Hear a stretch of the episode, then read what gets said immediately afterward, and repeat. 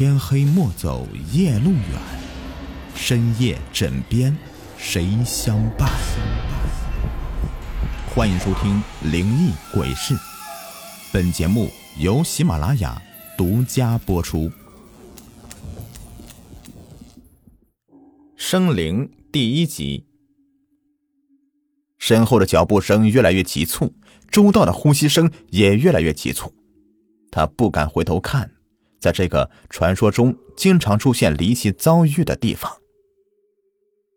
声音戛然而止。周道停了下来，微黄的街灯下只有他自己。难道是自己酒喝多了？他抹了一把头上的冷汗，回过头，眼前冒出一个人，脸色苍白，长帽遮住他大部分的面孔，但周道。还是看到了他的眼睛，一双空洞而鲜红的眼睛，他的嘴角微微抽动着，露出一个黑洞，他竟然没有舌头。你，你是谁？周道肃然后退。黑洞慢慢的张开，模糊不清的话语从他口中露出：“去死吧！”声如夜宵。周道起了一身的鸡皮疙瘩，他冲开眼前的人，夺路而逃。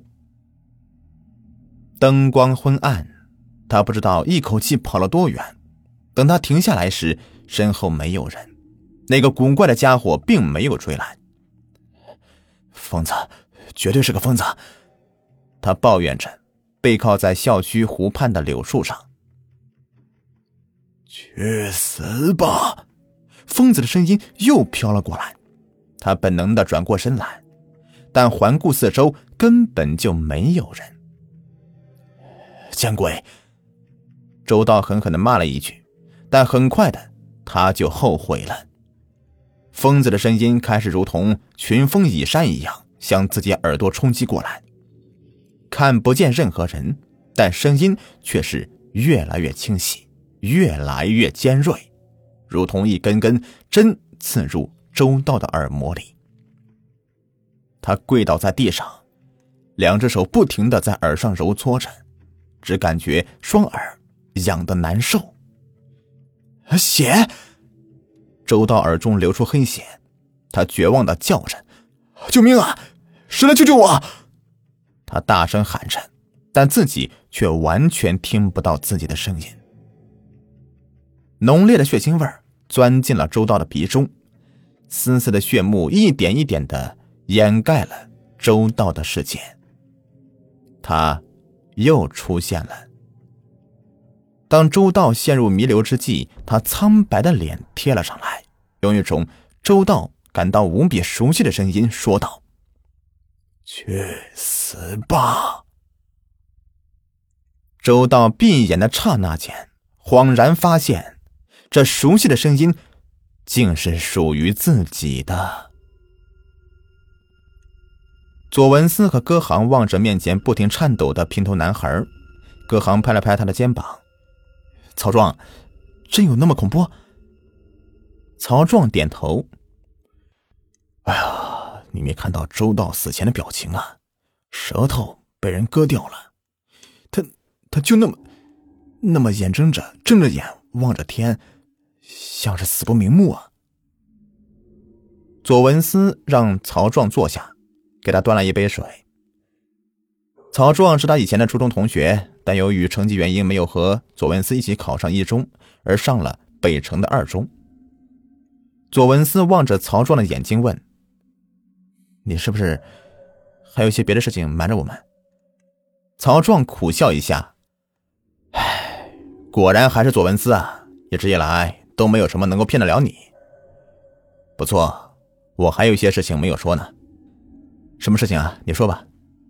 是不是与周道的死有关系？呃，可能啊，我只说是可能。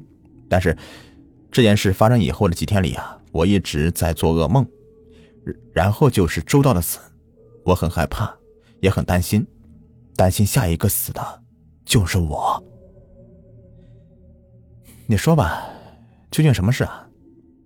左文思问道。哎，这事情啊，发生在五天前。曹壮顿了一下，呃，就在我们学校那里的那条传说的恐怖长廊上。我和周道呢，那天呢喝了点酒，周道就硬硬拉着我上二楼通道，通往图书馆的长廊。我当时并不想去的，因为呢我还没有喝醉。实际上啊，自从我到二中以后，就一直听闻那个关于黑色长廊的恐怖传说了。所有这个亵渎过的长廊的人都没有什么好下场。恐怖长廊，左文思在曹壮的对面坐下。这个我好像也听二中朋友说过这个恐怖长廊的事情。曹壮点点头，嗯，恐怖长廊，人们都说它是一条被诅咒过的长廊。很多人呢，在走过那条长廊的时候，都隐约能听到有人在唱歌，声音美妙，如同天籁啊。但是却没有一个人能够看到那个唱歌的人，而且歌声变化很快，一会儿是男的，一会儿是女的。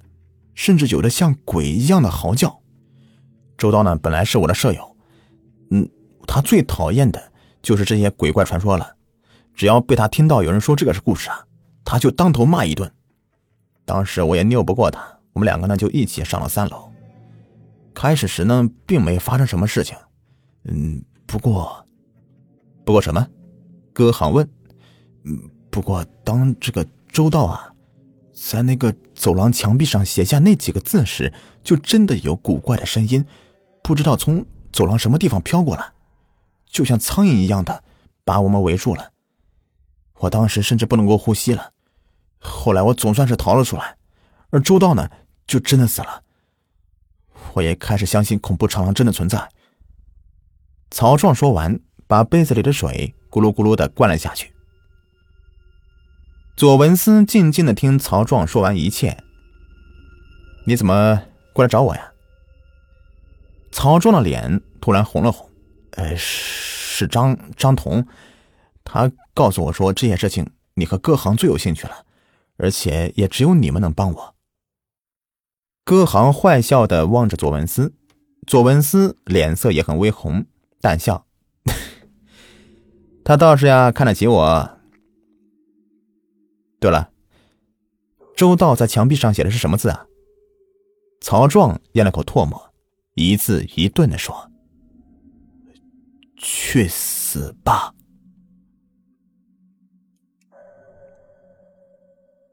左文思和歌行在曹壮的带领下来到了北城二中，走上了这条传说中的恐怖长廊。长廊位于二楼危机室和三楼图书馆中间，大约一百米。最西头连着楼梯拐角，而东头则只是一个空白的墙壁。这个就是周道写的。去死吧！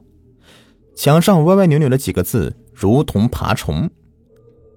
歌行大大咧咧的说：“ 就这三个字啊，就把周道给害死了。”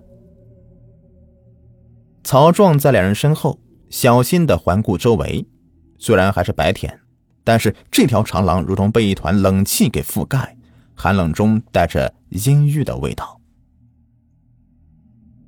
这什么？左文思突然指着周道的字下墙角处的几个模糊的痕迹问：“鬼才怕你？”歌行趴在地上才把那几个字给读了出来。而这，这周道非让我写，我本不想写的。曹壮抱着头。左文思望着曹壮，所以你才这么害怕，害怕如果真的有鬼也会过来害你的，对吧？曹壮耷拉着脑袋，耸耸肩膀，算是承认了。左文思上下打量着整条长廊，总感觉哪里有点不对劲儿，但一时又想不出什么。曹壮害怕的要死，也不敢再住二中了，跟学校请了几天病假。随着左文思和歌行两个人一同回到一中，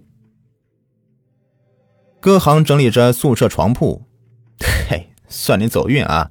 林泽这家伙回家去了，最起码得要四五天才能回来，你就先睡他的床吧。曹壮沮丧的点头，哎，怎么都行啊。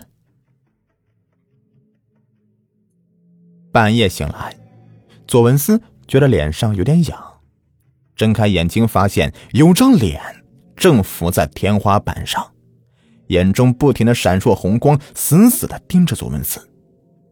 左文思想要呼救，却发现自己的身体完全不能动弹，嘴里也发不出声音。